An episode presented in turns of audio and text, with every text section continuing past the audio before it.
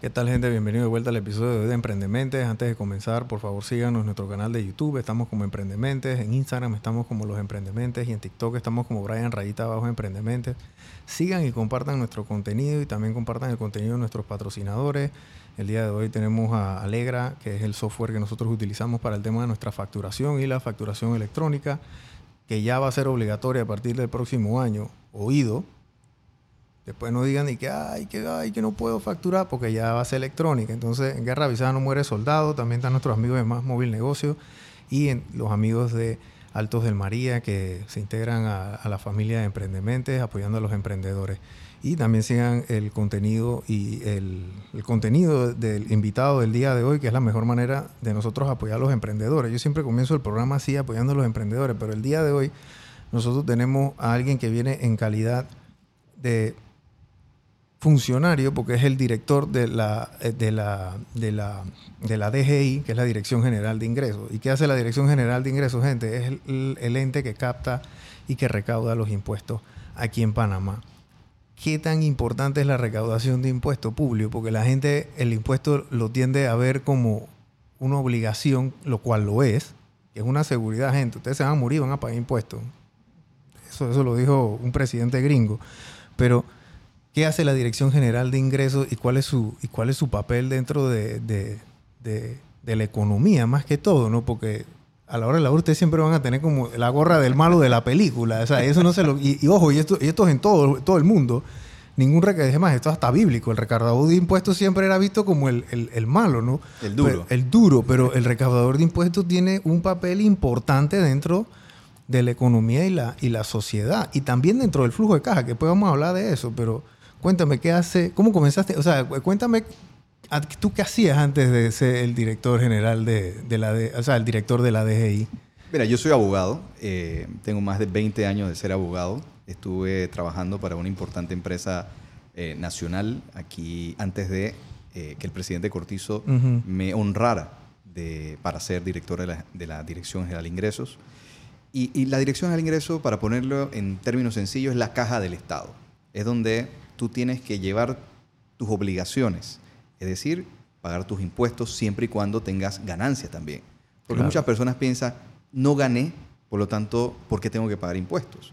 Hay momentos en que tú no tienes que pagar impuestos o se reduce significativamente el, las obligaciones que tienes que pagar. Correcto. Hay, eso es en la parte de los ingresos. También hay impuestos de nuestras casas, de nuestros apartamentos, de nuestras fincas, que son impuestos de inmuebles, hay impuestos corporativos, hay diferentes tipos de impuestos que la DGI recauda, que son los impuestos tributarios, que se dividen en directos e indirectos. Uno directo es impuesto sobre la renta y el otro de impuestos indirectos sería el famoso ITBMS, por ejemplo. Hay impuestos no tributarios que vendrían a ser, por ejemplo, la lotería, la recaudación relacionada con el Canal de Panamá, entre otros. Por eso, en la conversación seguro vamos a hablar cómo está diseñado eh, el modelo de recaudación de Panamá, que depende mucho principalmente de esos impuestos no tributarios. Por eso a veces en otros países o en, relación a la conversación global y dice, oye, ¿por qué Panamá tiene una baja presión tributaria o baja presión fiscal? Es porque Panamá depende mucho de los ingresos no tributarios que no tienen otros países que dependen grandemente o principalmente de los, de los ingresos que recauda las direcciones generales de ingresos de esos países. Claro, los ingresos no tributarios sería, por ejemplo, el cheque que le da el canal, eso sería un no, perdón, eso sería un ingreso no tributario. Es un ingreso no tributario. Eso es un ingreso no tributario. Mire, para que la gente entre en contexto, gente, el país es como una empresa y esa empresa tiene que generar generar plata, o sea, tú cobras impuestos o tienes un canal de Panamá que te da un cheque a fin de año, o tienes, yo no sé, un Cable and Wireless, que donde tú también, el, Estado también es participa, eh, participa con un 49% de las acciones, eh, y, o, das unas concesiones, que ahora nadie quiere hablar de concesión, pero bueno, ahora tú das una concesión y entonces esa concesión te da un ingreso a ti de X, etc.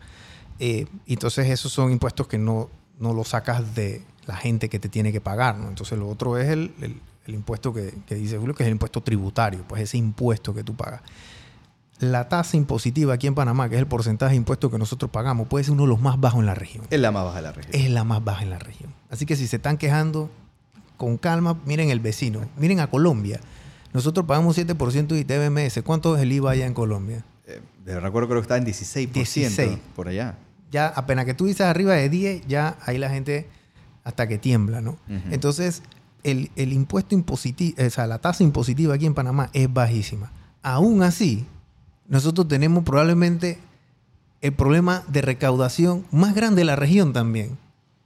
Producto de que aquí no se castiga penalmente al que evade impuestos. Sí se castiga. Sí se castiga. Ahora, sí se castiga. Y te paso a explicar. A partir del año 2019, con la entrada en vigencia del Código de Procedimiento Tributario y también modificaciones al Código Penal, se estableció en Panamá que por encima de los 300 mil balboas estaba sujeto a una investigación de tipo penal en relación con la posible defraudación o evasión fiscal. Por lo tanto, cuando la DGI detecta o dentro de sus auditorías determina que hay un monto probablemente en evasión por encima de 300 mil dólares, entra a que la- el Ministerio Público debe iniciar una investigación de tipo penal. En, en re- en resumen, hacerlo en palabras sencillas. Y en Panamá tenemos investigaciones. Actualmente tenemos abiertos 176 casos, Wow. que probablemente en lo mínimo Y puede esa ser... gente, esa gente que tenía que pagar, qué sé yo, tenían que pagar 600 mil y, y pagaron, dije, 200. Cosas así.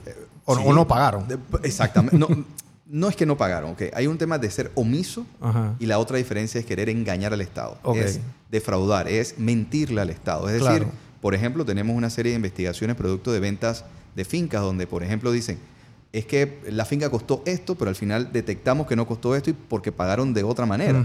Por lo tanto, ahí engañaste al Estado. Es un ejemplo, igual Claro. el tema del ITBMS o, o la renta. Hay investigaciones, como te dije, con, de más de 176 casos actualmente, que el promedio podría ser un cálculo sencillo de 150 millones de dólares hoy en día en investigación Wow. relacionada con posible evasión.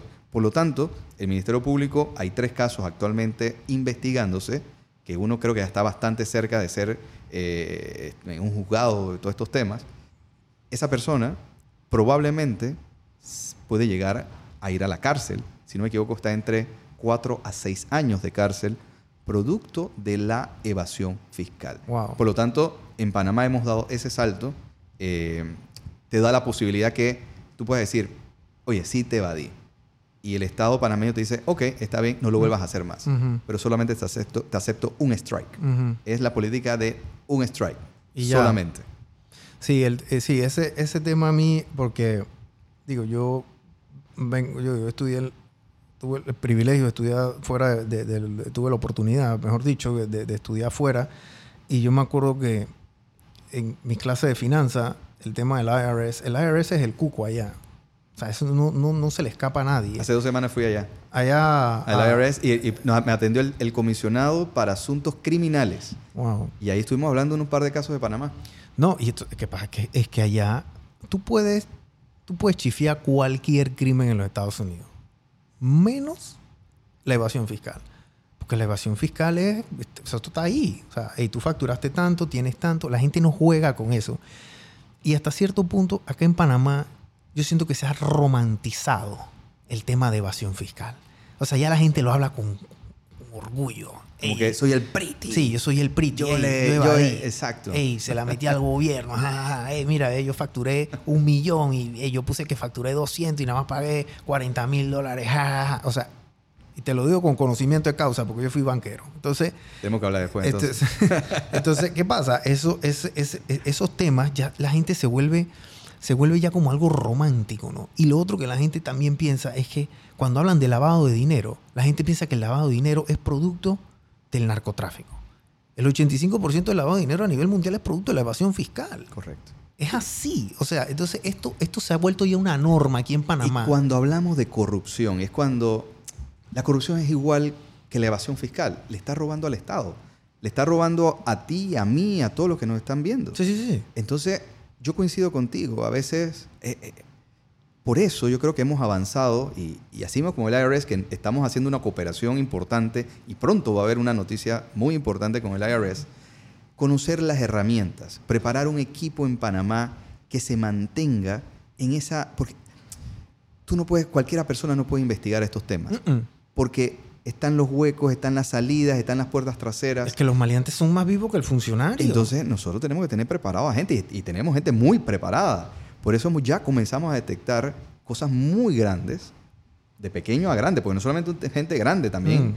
Eh, Nosotros tenemos que investigar a todo el mundo, porque nosotros no miramos cuál es el nombre ni nada, simplemente el sistema, el ITAX, y todo el proceso de trazabilidad que ya llevamos, comienzan a saltar. El tema de la factura electrónica es Ujú. clave también para esto, porque ahora tú mismo, por ejemplo, yo vengo aquí eh, y te compro en tu máquina de expendio aquí, oye, dame tantas cosas, y tú no me das la factura, pero yo declaro ese gasto, ¿qué va a pasar? Tú vendiste, pero tú no la declaraste, pero yo sí la, yo sí Sí. la reporté. Entonces, ahora va a ser mucho más fácil Es correcto. para y por eso el mensaje a, esas personas esas personas que intentan seguir burlándose no de Publio no del gobierno actual o de los próximos gobiernos está burlándose de la gente de la gente así mismo cuando nosotros peleamos contra la corrupción hay que también luchar contra la evasión esa cosa de que cuando yo voy a una tienda o- o, ah no yo si tú me pagas efectivo no te cobro el 7% Ey, te están agarrando de pendejo No, y eso antes era así. Eh, ¿quiere, quiere, eh, eh, ¿Quieres con ITBMS o sin ITBMS? Ahí va básicamente la, persona que le pregunte eso le está diciendo, ¿quiere evadir impuestos? O sea, ¿quiere evadir impuestos o, no quiere evadir impuestos? ¿Quieres robar conmigo Sí. o no? Esa es la palabra, porque te, estás, te están robando Sí. y cuando aceptas esto, tú estás robando, tú estás siendo corrupto. Pa- parte de la maleantería. Y esto aquí, eso se volvió una norma, eso se volvió algo ya común, la gente. eh, Entonces, eh, y eso son cosas que yo hablo allá con mis amigos en los Estados Unidos y yo les digo, o sea, los cuentos que yo les he hecho, ellos piensan que es relajo. Ellos piensan que eso no existe. O sea, ese cuento de Brian, Brian siempre con los relajos y la vaina. Y que, que- que- que un cliente vino y, y- y facturó 10 millones y dijo que facturó un millón. Y había rotado la línea de crédito cuatro veces de 2 millones de dólares. Entonces, ¿qué hizo con el resto del inventario? Epa. Le dio de baja. O sea, eso es lo que pasa. Y eso pasa mucho aquí. Y ha pasado mucho tiempo.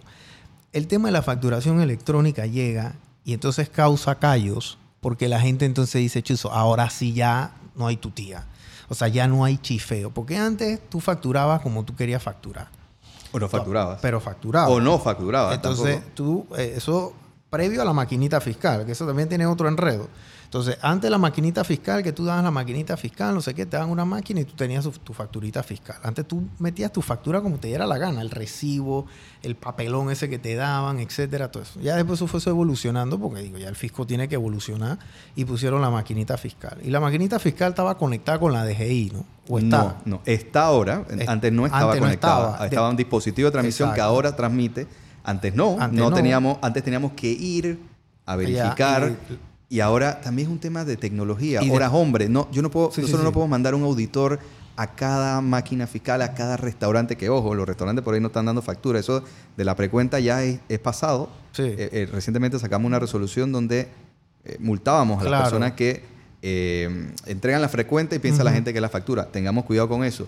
Y el tema de la factura electrónica, y déjame ahondar un poquito ahí rápidamente. Mira, nos pasa con el caso, y, y lo digo con mucho respeto y cariño, yo soy abogado, pero algunos compañeros míos relacionados con los abogados, ingenieros, arquitectos, me dicen a mí, yo es que yo no estoy obligado a, a- a tener factura electrónica. ¿Pero por, qué? No, porque van a ver la, informa- van a ver la información, pero eso- la DGI no le interesa si tú como abogado eh, tramitaste un proceso contra Brian, no, eso no me importa. Lo que no, importa es cuánto te pagó X persona por cualquier proceso. O cuando vas al médico, vas a, a recibir, te van a construir un muro en tu casa. Todos tenemos que facturar. Aquí, desde el año 1976, estamos obligados a facturar. La gente pensaba que si yo estaba exceptuado de tener una máquina fiscal, un equipo fiscal, No tenía que no facturar. tenía que facturar. Entonces la gente quedó como, "Ey, yo, yo pensaba que no. Con la máquina, obviamente con la factura electrónica, y por eso no es un capricho de, de iniciar un proceso obligatorio de uso de factura electrónica, sino más bien es la responsabilidad del Estado de recaudar a través de lo que tenemos. Si no, la discusión va a ser otra. Sí. La discusión va a ser, ah, vamos a aumentar impuestos, pero no es justo aumentar impuestos. ¿Sabes por qué? Porque tenemos todavía mucha ineficiencia y estamos trabajando de dejar una institución con más eficiencia, con tecnología, para que la gente cumpla de verdad sus obligaciones tributarias. Sí. Y aquel que no cumple, vamos a estar más observando y vamos a tocarle la puerta. Y a veces la gente, y termino aquí esta parte, la gente se molesta que yo le mande correo electrónico. Pero es mejor que yo te mande correo electrónico que de repente en tu cuenta corriente te aparezca una multa te aparezca un interés y recargo. Yo prefiero informarte Claro. para que tú puedas cumplir con tus obligaciones tributarias. Sí, eso, eso, es, es- es- eso es lo que tienen que hacer. El, el tema de la facturación, ya, el tema de la facturación electrónica, estoy totalmente de acuerdo. Pone a la gente en jaque desde un inicio, porque la gente lo que hacía era que el dispositivo ese que se conectaba con la DGI lo desconectaban, pues. Entonces, porque tú, o sea, si no desconectan el, el dispositivo y el que no está viendo que es empresario y que hace esa, esa, esa maleantería, que son varios, ojo, porque el mayor evasor de impuestos es, son los empresarios que no quieren pagar. Porque el, el colaborador no puede evadir impuestos. Porque te retienen. la- Porque te retienen, el- te retienen el impuesto sobre la renta, te, te Seguro educativo el y el seguro educativo, el- etcétera. la- el seguro social. Entonces ellos, eh, ¿sabes? no pueden, no pueden hacer mucha, eh, digo, si camaronean por fuera, etcétera, whatever, pero eh, eso, eso ya va a cambiar. Entonces ya todo el mundo está metido en la película, tienen que estar metidos en la película, tienen que sacar su firma electrónica, que ese es otro proceso que tienen que hacer también.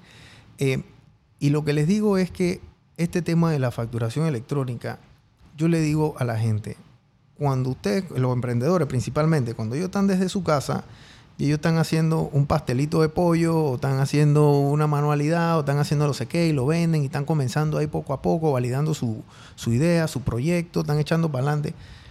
Muchos de los costos que tú tienes en la casa, tú no los vas a tener cuando tú salgas, tú vas a tener más costos. Entonces la gente no se acostumbra a hacer esa, esa, esa, esa previsión de que yo voy a tener que pagar impuestos. Entonces ya el precio que yo estoy poniendo en la casa, la gente a lo mejor te van a, te van a comprar. Te van a comprar porque eres más barato que el man que tiene una tienda física y que está pagando sus impuestos. Entonces eso es una, una especie de, de competencia desleal, digámoslo de esa forma. Lo es, y ahí está el tema de la economía digital. O sea, está muy bien que la gente quiera emprender. Debemos seguir incentivando como lo haces tú a través de tu canal. Pero también emprender o estar en la informalidad no significa que no tengas que cumplir con tus obligaciones tributarias. Por lo tanto, es allí donde también tenemos que crear, como lo estás haciendo, docencias, explicando, para que las personas, su idea no muera en un par de meses. Claro. Porque la idea es que sostengas eso y recuerda que pagar impuestos no se trata de pagar, ah, yo tengo que pagar impuestos. No, es dependiendo de tus ingresos, pero tienes que declararlo. Cuando vas al banco te piden tu declaración de renta Sí. para poder prestarte. En fin, el tema de la economía digital y aprovecho a meterme allí. No es justo que las personas, tú tengas una tienda de venta de zapatillas que da empleo, paga impuestos, etcétera, etcétera, y de repente tú me traes zapatillas a través de plataformas y comienzas a venderla a través de tu Instagram y no pagues impuestos. Eso no se puede. Pero es un comercio, igual Es tienes un que comercio. pagar. O antes tú ibas a una tienda de disco y tú pagabas el impuesto. Ahora tú bajas y descargas a través de una aplicación y esa aplicación o esa venta debería cumplir con el pago también correspondiente. Y aquí hago, porque la gente tiene, piensa cuando yo hablo de este tipo de iniciativas que no es de Panamá. En otros países esto ya es ley. Sí, sí, sí. No se trata de que de repente vamos a cobrarle a Brian porque tiene su, abrió su Instagram. No, no, eso no se trata de eso. Se trata si tú vendes, si tú monetizas tus actividades a través de las redes sociales, Claro. porque también tienes que cumplir tus obligaciones. Así como tú cumples tus obligaciones y seguro lo vas a hacer a principios del año 2024, de que vas a presentar declaración de renta. Todos los influencers, todas las personas de alguna manera que tienen y monetizan sus actividades y allí siempre está la risa y la joda en el tema de que, no, si OnlyFans, por ejemplo, si tú eres una persona que está en OnlyFans y monetizas, tienes que también cumplir con tus obligaciones tributarias. Las OnlyFans de los Estados Unidos pagan sus impuestos. Ellos no Todo- quieren ir presa. Todos los ingresos tú tienes que reportarlos. Claro. Y no se trata de que la DGI te va a caer. La DGI no te cae. La DGI simplemente cumple con sus obligaciones. Y nosotros hemos tratado de hacer muy, de crear espacios de conversación, porque si hay una realidad hemos detectado. La mayoría de la gente no quiere evadir. Efectivamente, siempre en Panamá y en muchas partes hemos tenido uno mismo la cultura del juega vivo, porque de alguna manera ese es el trópico. Y no estoy excusándolo, sino es una realidad que tenemos que trabajarla pero tenemos que cumplir nuestras obligaciones tributarias. Porque de esa manera, y, y- y- y- y- y más o menos en lo que iniciamos, un Estado es más democrático, es más solidario, es más de bienestar cuando tiene capacidad el Tesoro Nacional para poder brindarle soluciones. Porque Brian no va a sacar de su plata para pagarle, Claro. ah, vamos a construir un puente. Pero ¿cómo construimos el puente? No, eso sale del aporte que hacemos cada uno de acuerdo a nuestras capacidades, que ¿sabes cómo se llama? Impuestos. Que la misma palabra lamentablemente es injusta, porque te impongo algo y a nadie nos, nos gusta que nos impongan algo, pero eso es parte de la democracia, es parte de vivir en sociedad. ¿Cuánto es la mora en la, en la DGI ahora mismo de, Mira. de total de impuestos? Mira, más de 1.700 millones de Más de dólares. 1.700 pro- probablemente millones de dólares. Es algo así. eh, pero también es medio ficticia a veces. Y por eso a veces no me gusta dar una cifra. Porque, por ejemplo, ¿cuáles son los dos impuestos con mayor eh, morosidad? Inmuebles y tasa única. Y ahí me quedo en tasa única. Hay muchas sociedades anónimas que simplemente ya no existen, pero siguen en la DGI inscrita porque nunca, Nunca la cerraron. Nunca la cerraron. Probablemente no tienen que pagar impuestos porque salió, nos pasa mucho con el tema de los, eh, de los em- emprendedores, que oye, vamos a hacer, un- bueno, la solución de los abogados es, abre una sociedad anónima. Sí. Abre la sociedad anónima, bueno, ahora hay una sociedad de emprendimiento Sí, que sí. es mucho más fácil. Eh, abres la- abriste la sociedad anónima. Yo soy la teoría que, la eh, que deberíamos hacer una ley de cambiar muchas sociedades anónimas que eran de emprendedores y pasarlas a través de una ley a, utilizar la, la sociedad de- ujú. exactamente sin ningún tipo de trauma. Porque mucha gente dice, oye, pero tengo que pagar, pues a veces le cuesta también pagar la tasa única anual, que es 350 dólares aproximadamente. Si la pagas al día, porque Si si, la no pagas, te meten tu eh, multón. Exactamente. Entonces vas cargando eso y la gente dice, "Mira, ya, llevo tres periodos, son 1.500, mi- más de 1.500 dólares, más la multa de rehabilitación, dirán, deja eso allí. Entonces hemos cargado con muchas sociedades suspendidas. Hay más de 600.000 sociedades suspendidas Wow. actualmente. Y es importante, si tú tienes una sociedad suspendida en estos momentos y tienes cuenta de banco o tienes un préstamo, tú sabes que dice la ley que no te puedes dedicar a ninguna actividad corporativa. Es decir, que la DGI le informa a los bancos y le está informando a los bancos, Sí. oye, si tú tienes una sociedad anónima banco que está suspendida, tú tienes que cerrarle la cuenta. Cerrarle y no te tienes que regresar la plata porque el banco dice, yo no te puedo ni regresar la plata porque está suspendida de tus derechos corporativos. Por lo tanto, tu única manera para yo solicitar devolverte ese dinero o eso que, está, que tú has depositado, tú tienes que reactivar la sociedad. Entonces, hemos vivido un proceso complejo, pero también es complicado de que tengamos una sociedad anónima que tenga un bien. Y si tiene un bien, ¿cómo yo voy a dejar que o siga si tiene un- pagando? o si tiene un préstamo. o si tiene un préstamo, es ahí donde tenemos que poner atención a esos temas, porque tenemos que ordenar las cosas. Panamá tiene que comenzar y ha venido el último año ordenando. Ha sido un poquito traumático para abogados, para el mundo de finanzas general, que ahora tú tengas que decir, este es mi beneficiario final. ¿Dónde busco el beneficiario final? ¿Dónde está esta persona? Pero tenemos que ordenar, porque cuando vayamos a revisar el tema de listas, por ejemplo, oye, ¿por qué Panamá no cumple? Es que ni Panamá sabe cuántas sociedades tiene Sí. vigente, cuáles son los beneficiarios final. Entonces, eso es clave también Y para eso- ordenar y- el país. Y eso, mira, ese, ese tema del beneficiario final, yo me acuerdo que hace como 10 años que yo estaba en el banco, eso se estaba comenzando a implementar que cuando tú abrías la cuenta, tú tenías que firmar ahí quién era el beneficiario final en los papeles del banco. Exacto. Y el banco yo no sé si se lo daba o no se lo daba al fisco, se lo daba al gobierno, no sé qué hacían con eso, pero por lo menos, por lo menos daba. Yo creo que el banco se curaba en salud y decía, de que una declaración jurada y este mamá me está diciendo que él es el 100% dueño de esa empresa, así que Sí, el due Lo- diligence que tienes que hacer. lo ¿no? que él diga. Pero ahora los abogados cuando abren tienen que decir quién es el beneficiario final de la sociedad anónima. El tema de la sociedad anónima que ha funcionado en todo el mundo, hay muchas jurisdicciones que emiten sociedades anónimas, que es como una persona, literalmente, es una persona. Una persona. Una persona.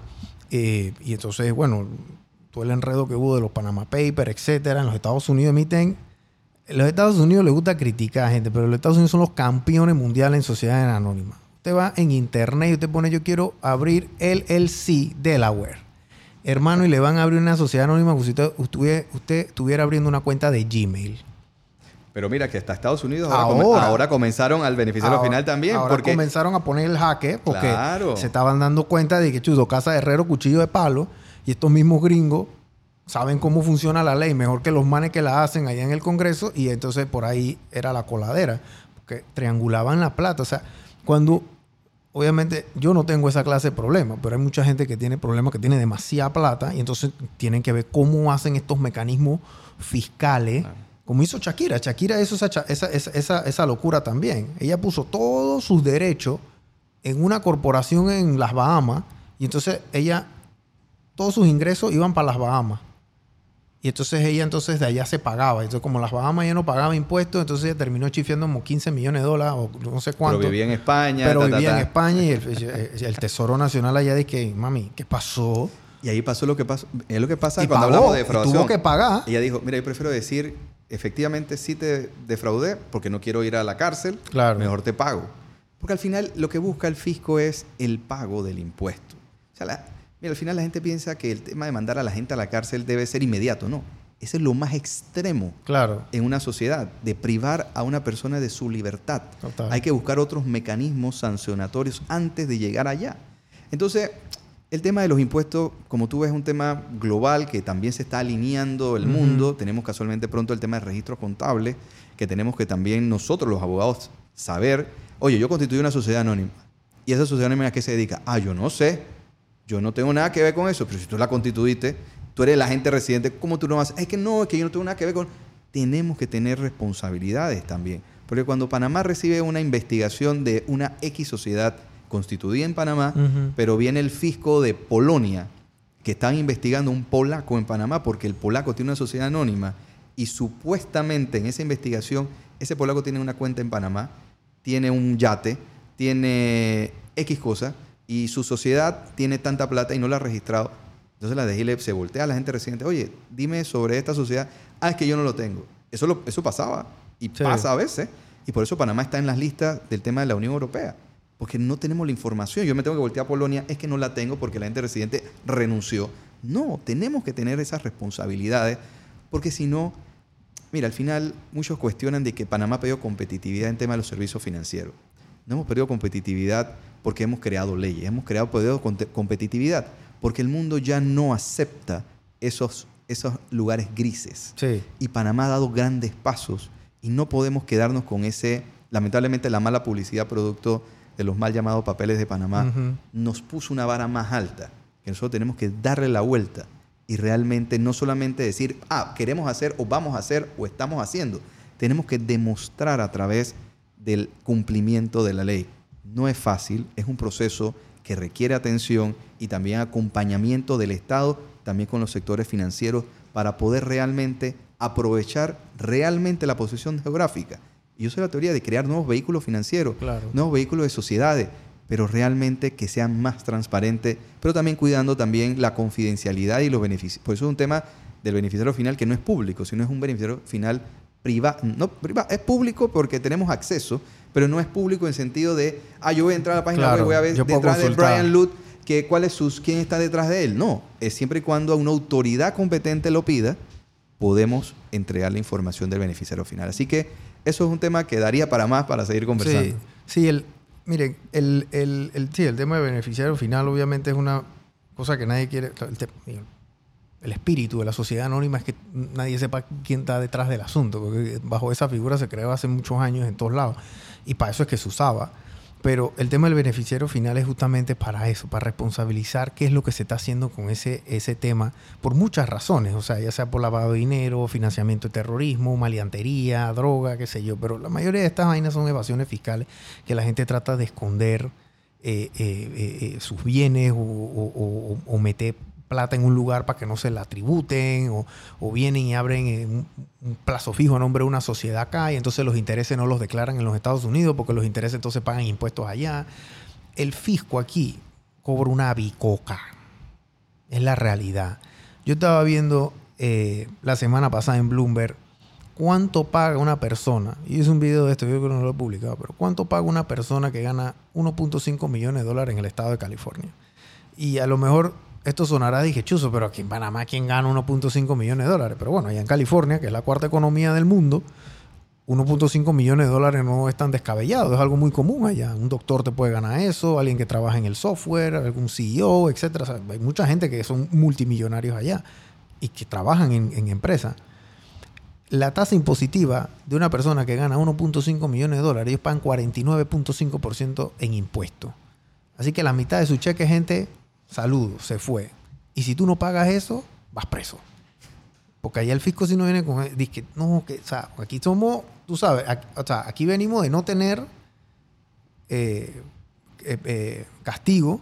Ahora tenemos una especie de castigo también, pero obviamente el fisco no se lo quiere llevar hasta, hasta el final porque eso demora mucho. La gente quiere que le paguen la- el, el- el- el asunto. Exacto.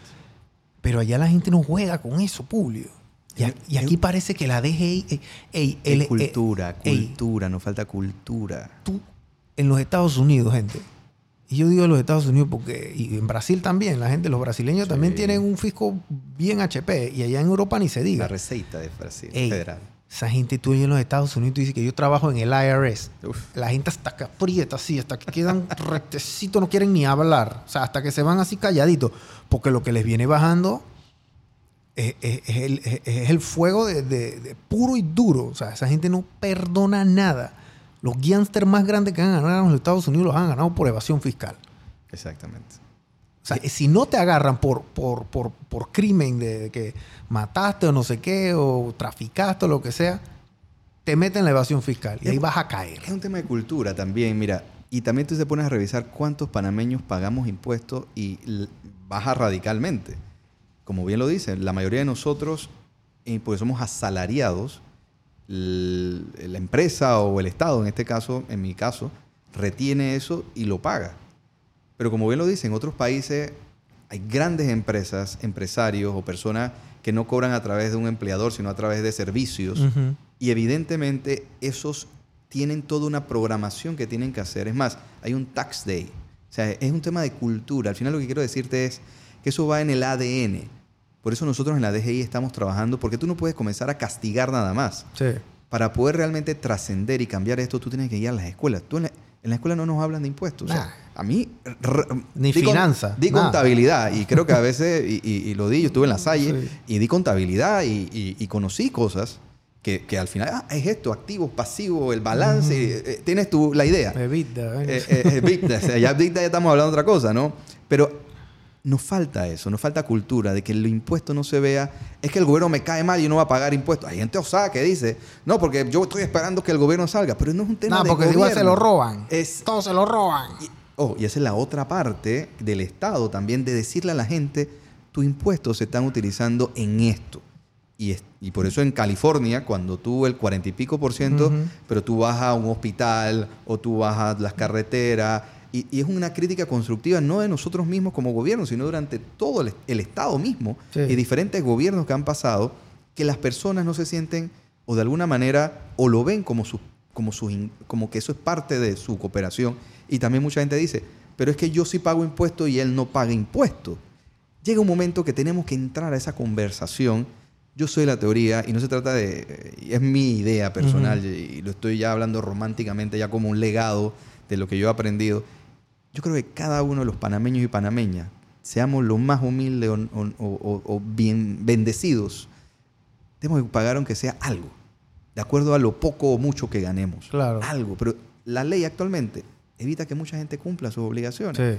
Y ahí es donde vamos a la erosión de la base fiscal, los beneficios fiscales, los incentivos fiscales, las exoneraciones, que está bien probablemente para iniciar, pero luego de un tiempo, y eso tiene Pero que no puede ser la norma. No puede ser por siempre. Claro. Y eso es un tema que nos queda a nosotros, tanto, eh, porque la gente siempre señala, no, porque a los subsidios del tanque de gas, los subsidios del...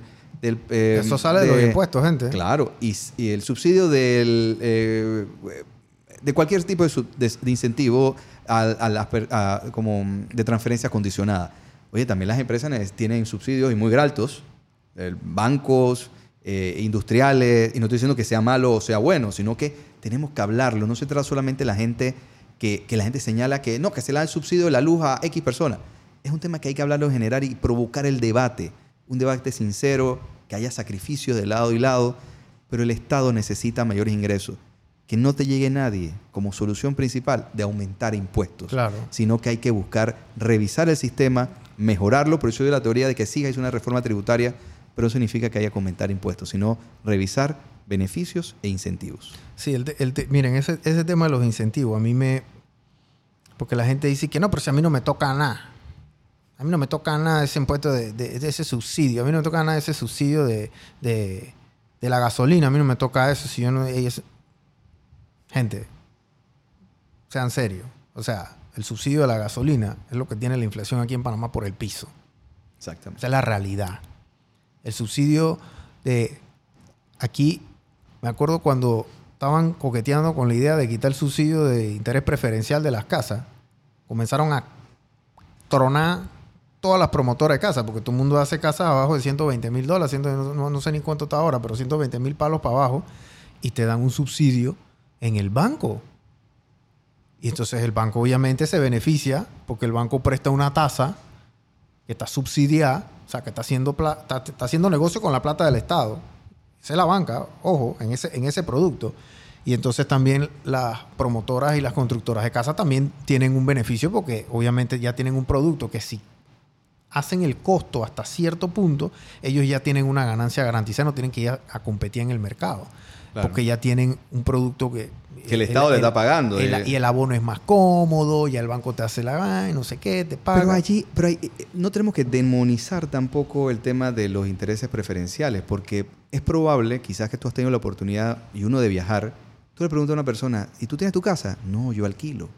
En otros países la mayor cantidad de personas alquilan o que no pueden comprar. Porque no se puede comprar. Y En ese- Colombia tú tienes que pagar el 50% y la casa es a 10 años. Y en, el Pana- préstamo. y en Panamá, de alguna manera, esa idea de hace 30, 40 años que se mantiene, que hay que revisarle, hay que hacer un balance, le da la oportunidad a muchas personas que que, en su su casa. vida pueden tener tu pequeña casa. aunque Y sea. yo, no, y yo no demonizo el tema del subsidio, al contrario. O sea, yo estoy de acuerdo con todos esos subsidios porque esos son subsidios que promueven el tema de la, de la, de, de- de la economía. O sea, el subsidio de la gasolina, el subsidio del tanquecito de gas, el subsidio de, eh, del interés preferencial, pero eh, y otro pocotón de subsidios que dan. O sea, pero esa es la realidad. O sea, el Estado da subsidios, gente. O sea, la gente piensa que en los primeros mundos no hay subsidios. Sí los hay. En los Estados Unidos son los papás del subsidio, por amor a Dios. Por eso que tienen la inflación que tienen hoy en día.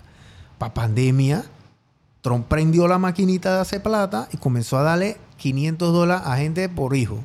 Eh, si tú tenías tres hijos, te dan 1.500 al mes, más el no sé qué, más el desempleo. Había gente que facturó más en pandemia, estando desempleado, que, que- que trabajando, porque trabajando tenían que pagar el impuesto. y Tú no pagabas impuestos de, un- de algo que te está dando el gobierno. Exacto. O sea, tú no pagabas impuestos de eso. Así que eso era free cash. Eh, y adicionalmente también no tenías que pagar el tema de cuánto me eh, cuesta ir a trabajar, cuánto me cuesta la ropa que uso, etcétera. O sea, estabas en tu casa y te estaban dando plata gratis. Pero alguien siempre tiene que pagar eso. Y el impuesto es el que lo tiene que cobrar. Entonces, nadie le gusta pagar impuestos, gente. Es como el seguro de vida. Nadie le gusta pagar el seguro de vida porque tú no lo vas a usar. El que lo va a usar es tu familia si tú te mueres para pagarte, para pagar la casa. Pero el impuesto hay que pagarlo porque si ustedes no pagan impuestos, no pueden crecer. El juega vivo no es sostenible como empresario. Tú puedes jugar vivo los primeros años, puedes ruletear. Al principio, es verdad, al principio uno va a un ensayo y error, tú no pagas impuestos, eh, chuzo facturas, vendiste 25 dólares, te quedaste con los 25, no guardaste nada, estás en el camaroneo. Pero eso no es sostenible en el tiempo, Publio, porque no creces. Y, y, y decirlo de una manera, porque pareciera que, que, oye, chifea el impuesto. No, sino que la ley te da la oportunidad de traer a PYME. Para el tema del impu- del impuesto sobre la renta, sí. te dan dos años. Por lo tanto, el Estado está reconociéndote y dándote la oportunidad. Pero ¿qué pasa si no te vas a registrar? Claro. Entonces, no, el impuesto, pero es que no te registraste en APIME. No, que tengo que No se puede. No. Entonces, por eso es importante educar. Hay instrumentos para impulsar el emprendimiento. Hay instrumentos legales. Y si no lo hay, creémoslo. O sea, hagámoslo. Sí. Aprovechemos las normas. Pero pagar impuestos, nuevamente te digo, el que paga impuestos es porque tuvo una ganancia y luego de deducir sus costos, etcétera, etcétera, lo paga. Y lo que queremos hacer también en un futuro, y eso a veces a mis amigos contadores tengo que hablarles y, y decirles que hay que buscar otra op- otro enfoque, es que, por ejemplo, en otros países, casualmente España, uno entra y hace su declaración de renta y la envía. ¿Por qué? No, o o- o en al los revés. Estados Unidos también. O al revés. El IRS o la Agencia Tributaria Española te manda a ti, oye, esto es lo que tú deberías pagar. ¿Estás de acuerdo? Tú pones el gancho y lo envías. ¿No estás de acuerdo o te faltó algo? Anéxalos. Claro. Y tú lo envías y lo haces tú. En Panamá tú tienes que hacer a través de un contador público autorizado. Correcto. Es un proceso que hay que cambiar y yo lo he hablado con los muchachos, por ejemplo, que están estudiando contabilidad y uno me pregunta, entonces lo que usted está diciendo es que yo me metí en la carrera equivocada. No, sino que eso está cambiando. Tú sirves como asesor, Claro. como, como de alguna manera acompañante profesional. Una firma, es como el tema de los agentes residentes, los abogados. Ah, no, yo te firmo, te pac- el firmo el pacto y adiós. No, el mundo está cambiando, la tecnología está cambiando los, las formas de, de nuestras profesiones Sí. y no podemos resistirnos porque si no perdemos competitividad como país. Por lo tanto, uno, que yo tengo más de 40, yo tengo 45 años y, y yo obviamente ir nuevamente a aprender sobre nuevos modelos es como complicado Ujú. y es difícil. Lo más difícil en la vida no es aprender, sino desaprender y volver a aprender. Eso es lo más complicado. Y más en un tema de tecnología, la cuarta revolución industrial, los pelados están volando. Ya tenemos aquí en Panamá, me imagino en algún capítulo probablemente estás o vas a estar hablando sobre la criptomoneda. Cuando uno va a este tipo de conversaciones internacionales, no, que hay que revisar el tema de criptomonedas que están evadiendo y uno aquí en Panamá, pero si no tengo ni ley de criptomoneda. Sí. Por lo tanto, ¿qué voy a hacer? La criptomoneda aquí en Panamá no es legal ni ilegal porque no hemos establecido si es legal o ilegal. Claro. Entonces, hay temas que tenemos que avanzar, no tenemos que tener miedo.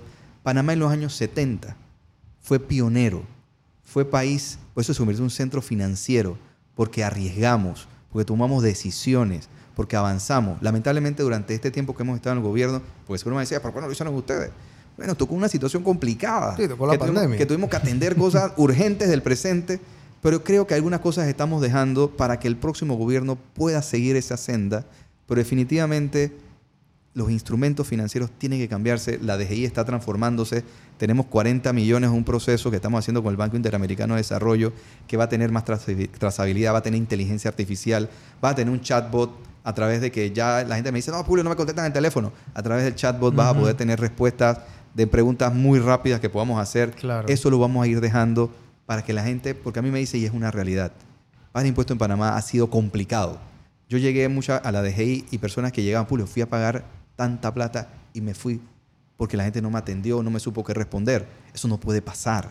Por lo tanto, también nosotros como DGI tenemos que jugar nuestro rol y creemos que estamos dejando una DGI un poco más amigable, más simpática, aunque Sí. no seamos simpáticos en la tarea que estamos haciendo, pero es nuestro deber y nuestra obligación eh, para poder garantizar, como tú lo dices, que este país tenga carreteras, tenga acueductos, tenga muelles, tenga aeropuertos. Eso no se paga solo, lo pagamos nosotros. Porque la plata sale de algún lado, gente. Así mismo o es. sale de los impuestos, o tienen que pedir prestado afuera, o tenemos que pedir prestado afuera, o tenemos que dar concesión y cosas de esas, porque nosotros no tenemos maquinitas de hacer plata, así que nosotros no podemos prender y hacer plata de la nada. Y hacer plata es malo también. Y así Hay también. casos de la región que encendieron la maquinita de rock. Mira y- cómo está Argentina.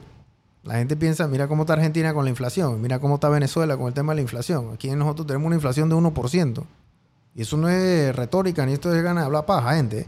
En Argentina está en 130%, en Venezuela veces ya está que en 1000%, 2000%, yo creo que ya esas son inflaciones ya que son, ya la gente tira un número así a, la, bulla de los cocos. Yo estaba, yo estaba leyendo en Bloomberg un- una entrevista que le hizo un, periodista que, fue hace poco allá con el tema de Miley y él eh, y entrevistó a el dueño de una ferretería, una ferretería chiquita, y el periodista dice, wow, aquí hay mucha variedad, hay mucha variedad de cosas aquí. Y, el tipo le preguntaba, pero, pero tú qué haces con la plata, cómo la ganas, cómo lo haces, qué, qué haces, qué no haces. Bueno, básicamente yo lo que vendo, voy y compro inventario de vuelta, porque la inflación es tan, o sea, el tema de la inflación es un, aquí en Panamá es difícil de explicarla porque nosotros no sabemos lo que no sabemos, Publio. Como nosotros, nosotros no sabemos qué es el, qué, qué es el tigre del- de, de la inflación, nosotros pensamos que eso, eso nada más está en el libro. Yo hice un video que se volvió bien viral donde yo decía que era mejor alquilar que comprar. Porque uno sacando la matemática, cuando tú sacas la matemática, el costo financiero, etcétera, etcétera. Y en mi ignor- digo, yo conozco lo que es la inflación, pero yo cuando yo hice ese video, yo lo dije, yo lo dije pensando como panameño. Y la gente en Argentina y en Venezuela me dijeron, hermano, eso acá en Argentina no funciona. Acá en Argentina no es mejor, no sé qué, porque tú tienes, o sea, porque allá el tema de la inflación es una locura. Argentina tiene una pe- peculiaridad que nosotros la vivimos aquí, que nosotros estamos con el dólar. O sea, nosotros no dependemos de nuestra propia moneda, nosotros no tenemos un banco central. ¿ok? En Argentina, ellos tienen la mayor cantidad. En Argentina hay más dólares per cápita que en los Estados Unidos, físicos. El argentino tiene mucha moneda física en dólar porque guarda su valor. Para tú dolarizar una economía como la de Argentina, tú vas a necesitar 50 mil millones de dólares. Y el argentino, el pueblo argentino, en teoría, tiene dos- 200 mil millones de dólares en moneda física. O sea que el pueblo tiene más moneda física Que el propio gobierno. posiblemente el propio gobierno El vaya Estado. a tener, el Estado. Entonces cuando hacen el tema de la dolarización, ellos se te dan una tasa de cambio y de un día para otro dicen, bueno, tú tienes 5 mil pesos en tu cosa y ahora vas a tener 10 dólares, porque esa fue la tasa de cambio que dijeron. Y yo tengo dólares en la casa, pero yo voy a meter el dólar en el, en el banco. No, si el gobierno no tiene casi ni dólares, yo me quedo con mis es dólares. Así que los últimos 10 dólares que están ahí yo los voy a sacar. Y lo que generas es que quiebras el sistema porque haces un bank run y entonces todo el mundo se lleva la plata. Yo lo que les digo, gente, y les he hecho todo este cuento porque nosotros no sufrimos de esos problemas. Yo no sé, Panamá vive como en una burbuja porque todo el mundo en la región está desbaratado. Colombia desbaratado, allá esa economía está hasta la guacha, el presidente haciendo locura, en Centroamérica también, ponchera pasando en México, o sea, y, Panamá por algún motivo a pesar de todo, todos los altas y bajas, nosotros vivimos una vida estable. Aquí nosotros no tenemos enredo de más de tres, cuatro cosas. Y cuando hay un enredo así chiquitito, pareciera que es en, la montaña. Hubieron cierres hace poco que se trancaron el país y la gente, ay, nunca había visto esto tanto, no sé qué. Pongan la televisión en Argentina para que ustedes vean una vaina. O sea, esa vaina está prendida ya. Sí, tú, tú bien lo dices. O sea, nosotros vivimos yo creo que fue una decisión en 1904 cuando decidimos tener la moneda. Obviamente Panamá necesitaba mucho los Estados Unidos durante sus primeros años de república y el proceso ha venido cambiando. Creo que luego de que los Estados Unidos eh, abandonara formalmente eh, Panamá, luego de la entrega en el año el 31 de diciembre del 99, creo que no entramos en un proceso de reformas necesarias también y, que de alguna manera hemos tenido una bendición de que Panamá haya tenido la entrada en su momento de dinero importante, inversión extranjera. Eh, y a veces nos, decimos, Venezuela, ¿por qué no me gustan los venezolanos? Pero la llegada de los venezolanos hizo un boom económico. Claro. Eh, hubo un alquiler, hubo un tema de más compra. Esto, pregúntenle a los amigos taxistas, por ejemplo. Eh, y esas cosas han venido cambiando porque nosotros mismos a veces entramos en que nos molesta esos temas, ¿no? Y, puede ser cierto, puede ser no, no entra en ese, en ese debate. Pero hemos vivido frente a las decisiones de otros países y sus problemas. Panamá siempre ha sido un área de una zona tranquila, donde la gente cree que se siente segura. Y, la idea no es mirar al vecino su problema, sino que también tenemos que mirar también nuestros propios, nuestros propios problemas, que podemos hacer, hacer las, cosas mejores, ¿no? Siempre. Pero definitivamente Panamá, cuando uno se revisa en la región, uno dice, wow, estamos un poquito no tan mal que con los demás. Y eso se debe quizás a decisiones que, al final, Panamá ha tomado buenas decisiones políticas que no han sido valoradas, han tomado malas decisiones también.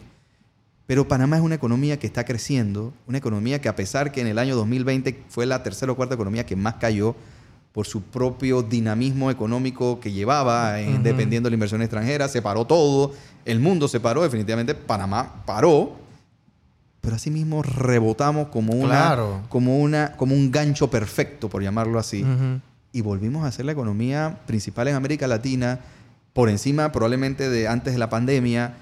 Entonces creo que es un tema que hay que revisar desde mi punto de vista algo del sistema, porque definitivamente sigue siendo un país desigual y no es justo que muchas personas puedan estar en un piso 51 y viendo la belleza que es el país y, y tener otras personas que estén en la realidad y que no tengan agua todavía, no tengan electricidad.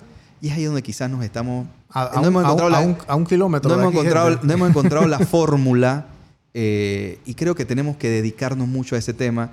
Y por eso a veces el tema del subsidio la gente a veces no lo entiende. Ese subsidio también resuelve no solamente a esa familia, sino también a las economías del lugar. Si uno pregunta a los amigos asiáticos por qué están principalmente en las barriadas o en este tipo de, de comunidades, porque la economía fluye y así mismo va fluyendo y la gente va teniendo ese poder adquisitivo. Pero la idea de eso es que no vivamos siempre de los subsidios. Y me incluyo también porque de alguna manera probablemente yo no me dé cuenta y tenga subsidio de la luz. No lo sé. A veces no, no nosotros no nos damos cuenta. La, cuenta de la luz es complicada. O cuando, me, o cuando me monto en el metro, ese metro está subsidiado. El metro está subsidiado eh, también. Entonces hay muchas cosas que nosotros tenemos que... O sea, está subsidiado todo, porque o sea, si, la, si, el, si el precio de la comida no te sube, producto que la gasolina está barata, todo el mundo goza de ese, de ese subsidio de la gasolina. El tanquecito de gas, bueno, cuesta cuatro y pico, no cuesta ni cinco dólares, en vez de costar 20, pero entonces esos 15 dólares la persona se lo ahorra y se lo gasta en ir a un almacén a comprar ropa, a comprar un, un vívere, qué sé yo. y volvemos al punto, por eso es importante los impuestos, los ingresos tributarios y no tributarios, son claves para garantizar la vida en sociedad. Por eso, si a ti te va bien, oye, ¿por qué no le va bien al Estado? Cumplamos e-, esa parte que nos corresponde. Como tú bien lo dices, yo siempre lo digo, a nadie nos gusta pagar impuestos. Porque uno siente de alguna manera que estoy dando y no estoy, no sé en qué va. No, sí va a muchas cosas. Va al metro subsidiado, va a la cinta costera, va a los puentes que se hacen, van a los hospitales, que puede ser mucho mejor, definitivamente puede ser mucho mejor. Estamos con muchos espacios para mejorar, estamos haciendo cosas que podemos hacer, que podemos hacerla, lo estamos haciendo mal en algunas cosas que pueden hacerse mejor. Ey, pero si no tuviésemos los ingresos, hermano, no, podemos, no, podemos tener el país que tenemos. No, eso no va para ningún lado. Porque podemos tener un mejor país, yo sé que sí. Y miren, el tema del impuesto es tan importante que parte de las proyecciones de un presupuesto del país van en base a la cantidad de impuestos que nosotros podamos decir que vamos a, uno proyecta, ¿no? Entonces, eh, el impuesto es una parte importante de ese ingreso y parte de ese ingreso entonces tú lo usas para pagar intereses, para hacer inversión y el tema del funcionamiento que todo el mundo critica, dicen que, ay, el funcionamiento, que es las planillas, no es lo que, lo que la gente conoce como las planillas. Ay, sí, el Estado se gasta mucha plata en las planillas. Y yo estaba leyendo más o menos ahí por encima lo que pude ver de presupuesto. 25 o 26% del aumento de ese presupuesto es de planilla, pero de leyes especiales. ¿Y qué son leyes especiales? Ojo, profesores, maestros. médicos, policías, y no estoy diciendo que no se lo merezcan, ¿ah? Porque muchos se lo merecen por sus luchas y por una labor. ser policía no es fácil, ¿ah? No. Ser maestro tampoco. Eh, y se necesitan, y se necesita es justo que las personas ganen mejor salario. Pero la gente dice, no, se subieron las planillas. Es porque, y no, no estoy mirando, a mí no me gusta mirar el retrovisor y decir que gobiernos pasados, pues fueron decisiones del gobierno pasados. fueron leyes. Y, y, que en el tiempo le correspondían a este gobierno asumir ese tema en medio de pandemias, en medio de cualquier decisión, había que cumplir con la ley y se cumplió con la ley de leyes especiales. Y la gente quizás se queda en el titular. No entramos, como lo acabas de decir, en la profundidad del asunto. Por lo tanto, yo no, estoy defendiendo el tema, hay cosas que se pueden corregir. No estoy diciendo que esto sea perfecto, porque no es perfecto. Todo puede ser mejorado. Pero nosotros necesitamos pagarle mejor a los funcionarios públicos. Y te pongo el caso de la DGI. Y, y no mete un mea culpa, porque de afuera yo veía de otra manera esto. Pero cuando yo entro, un funcionario, un auditor fiscal que investiga a empresas por, o personas por millones, de, dólares. ¿Sabes cuánto gana? 1.500 dólares. 1.500 dólares. Eso no puede ser. Claro, porque ese, ese, estás poniendo al funcionario en una situación de tentación. Porque entonces, ¿qué pasa? Si yo gano 1.500 dólares y yo tengo que pagar un millón de dólares en impuestos, ey, dale 5.000 dólares semana, weón. Oh, no debe ser porque para nada debería ser. Yo gano un dólar, yo no puedo, no debería ser nada. ¿por qué Pero esa ¿Por qué? Porque el diablo es puerco. Entonces, ¿por qué yo tengo que poner a un funcionario en esa situación? ¿Me explico? Está mal, sí, está mal, pero ¿por qué yo tengo? Entonces, digo, eh, como dice Jorge Ortega y hace, yo y mi circunstancia. Correcto. Yo soy yo y mi circunstancia. Entonces, si ese señor gana 1.500 dólares, gana 1.200 dólares, gana 1.000 dólares, gana 800 dólares, y yo tengo una persona acá que está en una circunstancia que tiene que salvarse el pellejo, y yo tengo otro señor que a lo mejor también está en una circunstancia que tiene una necesidad, yo estoy juntando el hambre con las ganas de comer. Y eso no es la idea. La idea es que una persona gane lo suficientemente bien para no estar tentado a entrar en esas, en, esas cosas y en esos contextos. Y tenemos esa doble moral, porque la empresa privada sí pueden pagarle bien, pero el gobierno no puede pagarle bien a la gente. Claro. Nosotros tenemos que pagarle bien a nuestros funcionarios para que sigan haciendo un buen trabajo. Eh, el caso, por ejemplo, de la gente critica el pone un ministro. Debe ser un alto porque el ministro es un alto ejecutivo del gobierno. ¿Cuánto gana un alto ejecutivo en una empresa privada? no es 7 mil dólares. ¿eh? No. No es 7 mil dólares. 7 mil dólares no te... Nada, o sea... Y, lo hago más que todo una reflexión ya, no nos va a corresponder a nosotros. Tenemos que revisar. Yo sí creo que pudiésemos tener un Estado un poco con menos planillas y tener, pero gente mejor pagada. Claro. Y de esa manera estamos corriendo la cosa. Mejor pagada y también con instrumentos tecnológicos. Porque la tecnología, por ejemplo, en la DGI va a ayudarnos a determinar si alguien cumplió o no cumplió. va, a ser, va a ser el logaritmo. Es más, el mismo logaritmo en Austria, estuve hace, hace unos meses, y el mismo, el mismo algoritmo, a través de inteligencia artificial, te emite la resolución a través de las leyes, porque dice, eh, no cumplió esto, esto, esto es lo que te toca. Y allá la discusión es otra. Es la ética del manejo de los datos. Claro. Es la ética del sistema, del algoritmo, si está preparado con la información. Entonces ya entramos entrando en otros temas donde evidentemente detrás del algoritmo debe haber un científico de datos, debe haber un especialista que, de que son tecnología, problemas que nosotros no podemos tener. Quisiéramos tener esos problemas porque entonces ya solucionamos. pero no tenemos en nuestra educación personas que se están preparando con las competencias para ese tipo Sí. de retos. Seguimos generando el mismo talento humano de los años 80, cuando debe ser un talento humano del año Excelente. 2100, Sí. ni del 2024, sino del 2100, porque tenemos que prepararnos. Esas son las discusiones que tenemos que tener. Y entonces, estamos entrando obviamente en otras ligas, no sé si me meten problema con lo que No. estoy diciendo, pero esa es la conversación, como hablamos eh, detrás del micrófono, que no tenemos que tener miedo de dar opinión, de generar contraste, de generar una posición diferente a otro. La diversidad de ideas es lo que es la democracia. Sí, la- Y el al final, debate, ¿no? y de repente no, que, ah, mira, voy a cancelarlo. Entonces, porque a veces esa es la, la estrategia. Voy a hablar de seguirlo, ¿qué está hablando este? O sea, tenemos que generar esos espacios para que la democracia avance y mejore, para poder tener mejores ideas. Y al final, yo puedo estar diciendo algo no tan Ujú. cierto, pero tú me dices otra y tenemos una buena idea en la combinación de los dos. Claro. Y tenemos que hacer y aceptarnos en esas diferencias. Sí, el tema del debate aquí, aquí se ha perdido un poco. Yo, y, y lo comentaba fuera de cámara, que yo, para el tema de los cierres y el tema de, de- de la mina y todo este enredo del Suntrack, yo fui bien vertical en lo que yo decía. Yo no estaba de acuerdo con, con estos cierres y mucho menos en estar coqueteando con la idea o romantizando la idea de que el, el, el Suntrack y la izquierda y, y estos cierres discriminados, que lo que hicieron fue que jodieron la economía ¿verdad? Entonces joden la economía porque trancan el país y no vayan y pregúntale a alguien allá en Volcán. Vayan a preguntarle a, lo- a, a los que tuvieron secuestrado en Volcán, porque eso fue un secuestro. Ellos no podían ni salir ni entrar del pueblo. Y nosotros mismos, no, y eso, no, no nos pusimos de acuerdo. Creo que muchas cosas se pudieron hacer diferentes Claro. del lado de nosotros. Yo estoy, yo soy, y como lo he dicho, nos equivocamos en muchas cosas, pero tampoco era la manera. Pero al final creo que esperemos que todos hayamos aprendido de Sí, esto. aprendieron de algo, ojalá hayan aprendido. Todos hayamos aprendido, tanto el sector de gobierno como el sector de la manera, porque al final terminamos, y disculpa la, la palabra, jodiéndonos nosotros mismos. Sí. Nosotros mismos. Ahí nadie ganó. Nadie. Yo siento que nadie. Esto, son estas peleas que tú. Tú como cuando a veces. Bueno, cuando yo peleo con mi mujer, que a veces la discusión es tal que nadie ganó. O sea, el desgaste fue tal de, ta- de ambos que es como que. Y, y así, esto fue lo que se sintió. El me- un, un mes el, el país cerrado. Todas estas cosas. Yo daba mi opinión y yo. y, o sea, y, a mí me dieron palo en las redes públicas. No, a mí también. tú- Tú eres un vendido, tú estás con el PRD. Mayer viene y dice que yo estaba en la, que yo soy el jefe de campaña de Gaby, eres un maleante, a ti te están pagando. Brother, los números son fríos y son duros. Como la ley. Así mismo, o sea, los números son como son. Cuando allá en los Estados Unidos la gente está viendo que en Panamá el Estado, cualquiera que sea el gobierno, no puede hacerle frente a un contrato de concesión con una empresa privada, que tú crees que va a venir a decir la otra empresa privada que venga aquí a meter plata?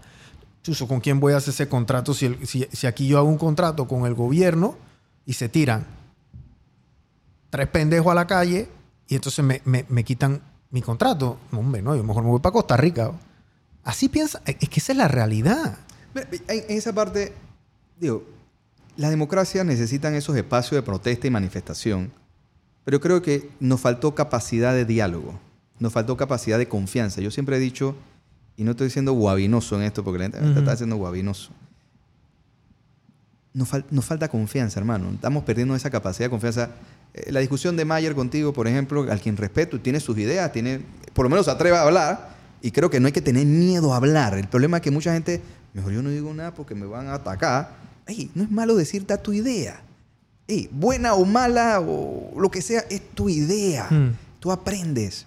Pero aquí pareciéramos que somos dueños no solamente de nuestra idea, sino la idea del dueño del otro. No, y si tú no, y si yo estoy no de acuerdo contigo, hermano, o sea, Y creo que esperemos al final que esto nos haya dado lecciones a todos y nosotros, eh, nosotros nos queda seis meses de gobierno, que hayamos aprendido y que los futuros gobiernos también aprendan estas cosas, porque sabes que sí nos hemos afectado. Y te lo digo aquí como un dato de, in- de ingresos.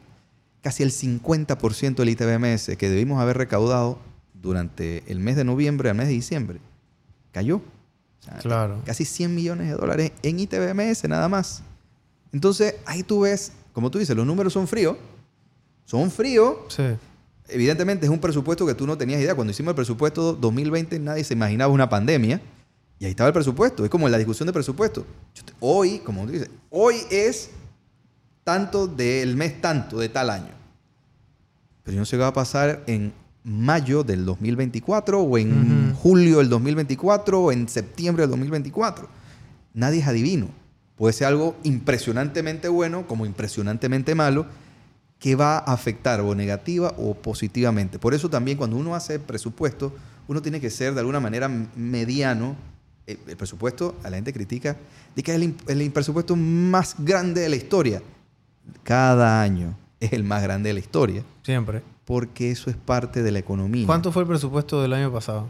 20, creo el presupuesto ajustado creo que quedó en 28 millones de dólares. El del año pasado. De la- de- Y- perdón, de 2020 2023. 2023. Ok.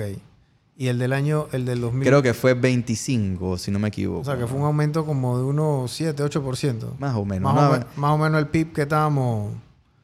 Más o menos el PIB Estamos- de nosotros estamos que a- estaban en 6, 7, ¿no? Estábamos saliendo de la pandemia, de acuerdo al PIB. Evidentemente, el, próximo, el, 2020, el del 2024 va a ser un año un poco como Un poco. diferente. Va a ser diferente. Hay variables Bien que. duro. Para, hay variables que teníamos contempladas que ya no están dentro de la variable de, de ingreso del próximo año. Pero eso no nos puede detener. Tenemos que ser creativos, tenemos que buscar realmente lograr las metas. Sí, el, el- el reto del próximo gobierno va a ser cómo voy a reemplazar lo que pagaba la mina en Panamá. Ese va a ser el reto. Y el reto también tiene que ver con la sostenibilidad la del caja- canal. Y la caja del Seguro el Social. Seguro social. Hay muchos retos definitivamente que para eso tenemos que ponernos de acuerdo. Sí. Si no nos ponemos de acuerdo, hermano, Si no ustedes- para ningún lado. Miren, si ustedes creen que coqueteando con la idea de cerrar calle, la estábamos votando, ahora la van a vivir en HD el otro año con las reformas de la Caja del Seguro Social.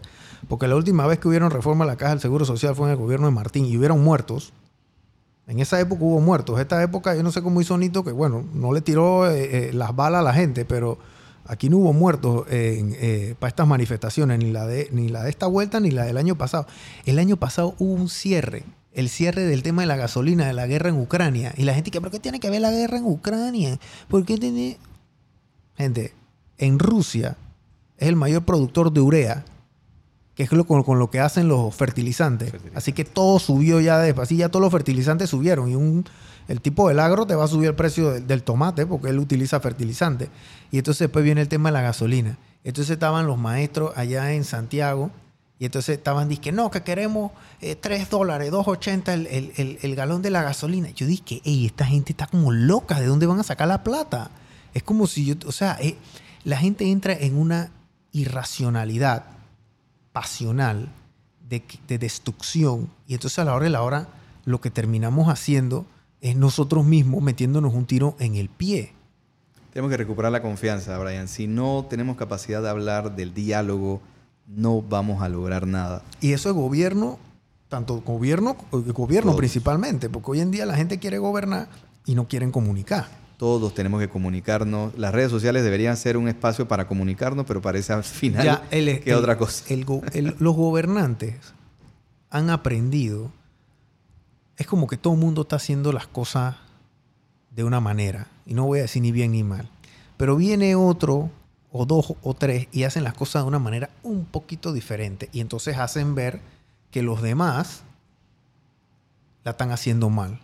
Porque el tuerto es el rey en el mundo de los ciegos. Entonces salen dos que tres tuertos por ahí y entonces ya estos manes son los que la están votando. Entonces tú tienes un Bukele que hace un reality semanal de todos los eventos que él hace.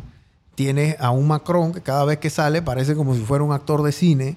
Tienes a Milei ahora que tiene tres TikTok al día y está todo el día hablando y porque él viene de la era de TikTok, o sea que él hizo campaña básicamente en eso, así que él ha seguido ese librito.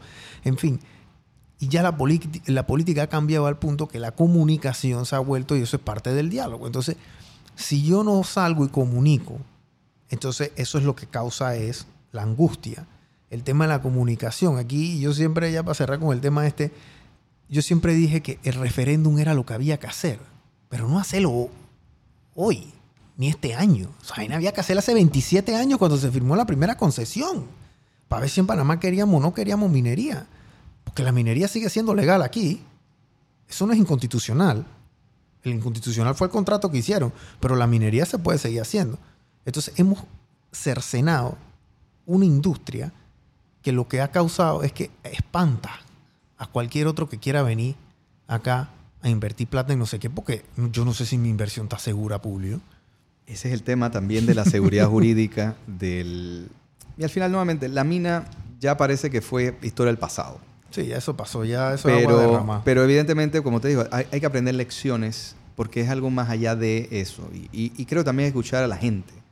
Creo que hay una nueva generación que, que- que está muy informada o, o tiene información que probablemente no está contrastada Sesgada. y que es importante, y, y al final la labor también del gobierno, de, tener esa capacidad de comunicación. Por eso, en mi humilde opinión, nos faltó un poco más de comunicación, o nos faltó comunicación, Claro. más que todo como se hizo en, en otras cosas, eh, pero nuevamente ya es historia, y, y creo que de esto tenemos que aprender. Tenemos que aprender para no repetir nada de lo que nos está afectando, nos puede afectar 100%. para que podamos realmente tener mejores decisiones y también mejores resultados. Claro. Y, y nuevamente, es la confianza. Y- y ya que tocaste algo de la política, la política no es un teatro. Y pareciera que se está convirtiendo en un teatro. Oh, sí. Entonces, las soluciones para un país no son iguales para Panamá. O las maneras de otros países no son las maneras porque hay que entrar en, en la historia, en la idiosincrasia de la gente. Por eso la píldora, la píldora del país de Sudamérica no es la misma píldora del país de Centroamérica. Evidentemente no es la misma píldora de, de nuestro istmo. Por lo tanto, nosotros tenemos que crear nuestras propias decisiones que no son iguales a otros, como el tema de los impuestos. La gente de afuera nos dice, no, porque Panamá es un paraíso fiscal. No, Panamá tiene su propia realidad. Eh, Panamá tiene una renta territorial y que hay un esfuerzo global a veces como que Panamá, ¿por qué tiene esa renta territorial? Hay que cambiarla. O, eh, Esa es nuestra realidad, es nuestra decisión que hemos tenido durante más de 120 años. Por lo tanto, nosotros tenemos que proteger nuestro sistema, pero también ser inteligentes, estratégicos. Luego los Panama Papers, definitivamente, nuestro modelo financiero impositivo cayó más a la lupa de mala manera, pero injustamente. Sí. Pero es una realidad, es algo mediático que va más como si allá. nosotros hubiésemos inventado eso. Es un tema mediático. Tú vas a una migración, Panama Papers, te dicen así inmediatamente, ¿no? Entonces, y es injusto, pero es una realidad que tenemos que enfrentarla que no se resuelve con poner el pecho, yo soy Panamá, Sí. soberano, patria o muerte. Eso no se hace así. Se hace a través de estrategias, Claro. inteligencia. Pero para eso nuevamente voy. Tenemos que ponernos de acuerdo. Donde hay que tenemos que sacrificar hasta nuestras propias ideas de vez en cuando Sí. para pensar en el país. No podemos seguir viviendo como, como si este país fuese pequeñas capillas. No, tenemos que hacer esa gran capilla que es el país. Por eso te recupera a través de la confianza, el diálogo, también del ejemplo, porque también la gente, oye, la gente, oye, pero a mí me dicen que te roban, a mí me dicen tal cosa, yo no, a veces tú le dices a la gente y tú entiendes, yo no quiero pagar impuestos porque se lo roban, dice la gente. Y no estoy diciendo un tema de este gobierno, sino en general, porque eso es lo que dice la gente y nosotros como gobierno tenemos que escuchar a la gente Sí. para poder explicarle a esas personas, oye, lo poco mucho que tú tienes, que puede ser más, lo haces porque tenemos impuestos y tenemos también una 7% más bajo el IVA en otros países. Tenemos muchas cosas. Cuando tú vas a una farmacia en, en muchos países, para no señalar ningún país, la farmacia te cobra el 7%. Y no es 7% allá, sino es mucho más alto. O cuando tú vas a utilizar el transporte público, pagas impuestos. Cuando tú vas a comer una comida, pagas impuestos. Para todo pagas impuestos. Claro. Acá en Panamá hay actividades que según el tipo de cosas, como transporte público, cabotaje, etcétera, no pagas impuestos. No pagas el 7%. Sí, el taxi no te, no te cobra Por lo tanto, vivimos, 1.25 más el 7, o sea. tenemos una realidad que el mundo a veces no entiende, que nosotros mismos no entendemos, pero que ha funcionado. Pero que puede funcionar mejor si nos ponemos de acuerdo. Siempre. Bueno, Publio, gracias por haber venido acá a Emprendementes. Ya han escuchado un poco de lo que es lo que, la importancia de, cobrar impuestos, gente. O sea, y, yo ser irresponsable en decidir que, bueno, el que quiere pagar impuestos, que pague, porque una vuelta dije eso también y lo dije mal. No es que aquí en Panamá, lo debí de haber dicho al revés, no es que aquí en Panamá pague impuestos el que quiere pagar. Eso no se dice así. lo que debe haber dicho es que el que quiere evadir impuestos va a evadir impuestos. Y eso es la realidad. En los Estados Unidos también es así. O sea, que el que quiere, el que quiere pasarse la luz roja se la va a pasar. Pero las consecuencias son que tú tienes dos consecuencias, gente. Y eso es como engañarse a uno mismo. Tú vas a tener una consecuencia legal, que aquí en Panamá a lo mejor el brazo ejecutor de, de fiscalizador no es tan grande como en otros países, por ejemplo. Y hay mucha gente que pasa submarino, ¿no? Y vas, pero vas a tener otro peor, que de esa sí no te escapas, que es la realidad del mercado. Si tu producto o tu servicio es rentable o no es rentable. Y tú vas a saber si tú eres rentable o no es rentable si tú sabes todos los costos y los gastos de tu negocio. Y el impuesto es uno importantísimo. Porque ya llega un momento que si tú quieres crecer y quieres venderle a cierta empresa, si ustedes quisieran venderle a cualquiera de los patrocinadores que nosotros tenemos aquí, ellos no le van a decir que dame un recibito ahí de la, de la farmacia ahí con una y coge tu. No, señor. Factura electrónica ya. que tu factura electrónica para que te paguen. Porque si no le da factura electrónica, todo queda ahí. Para ser proveedor del Estado solamente aceptamos factura electrónica. Por lo tanto, imagínate. Todo. O sea, todo tiene que estar en regla y te piden tu fiscal. Y ahora es la factura electrónica, que es el, el método aceptado. Entonces, organícense porque ahora mismo es verdad, pagar impuestos a lo mejor si es primera vez que lo estás haciendo se va a ver complicado. Ya después la segunda vez no se va a ver complicado para nada. Vas a tener un contable que a lo mejor te va a guiar, te tiene que guiar. Oye, mira, yo creo que tú puedes declarar esto como una deducción, ¿ve? La escuela de tus hijos, etcétera. Todas estas cosas que son parte de la ley. Es parte de la ley. Pero cuidado con eso que te dicen, ay, no pagas impuestos, yo te busco la fórmula. Cuidado. Aquí no hay fórmula mágica, hay una, háganlo a través de la ley porque como tú lo acabas de decir... su gasolina, declaren su... Lo acaba, eh, sí, tienes muchas cosas que deducir, pero solamente lo puedes deducir ahora si tienes factura electrónica. Sí, si factura electrónica. es más, el Estado te puede devolver plata, que a veces nos demoramos en devolver la plata porque una realidad... Crédito fiscal. Te lo puede devolver y puedes tener crédito. O sea, muchas cosas siempre y cuando te formalices. Claro. Y pagar impuesto es clave para el crecimiento de tu emprendimiento.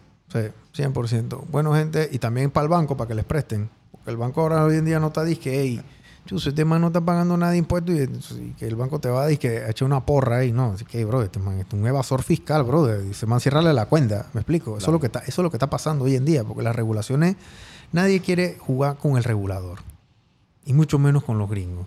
Entonces, un banco no va a perder su, su corresponsalía en los Estados Unidos y que porque un pendejo acá le está evadiendo y tienen plata escondida y toda la o sea, le van a cerrar la cuenta de una vez pongan sus temas en orden, gente. Ya estamos, ya bueno, ya comenzamos enero. Este, a pesar de que estamos en diciembre, este, este episodio va a salir en enero.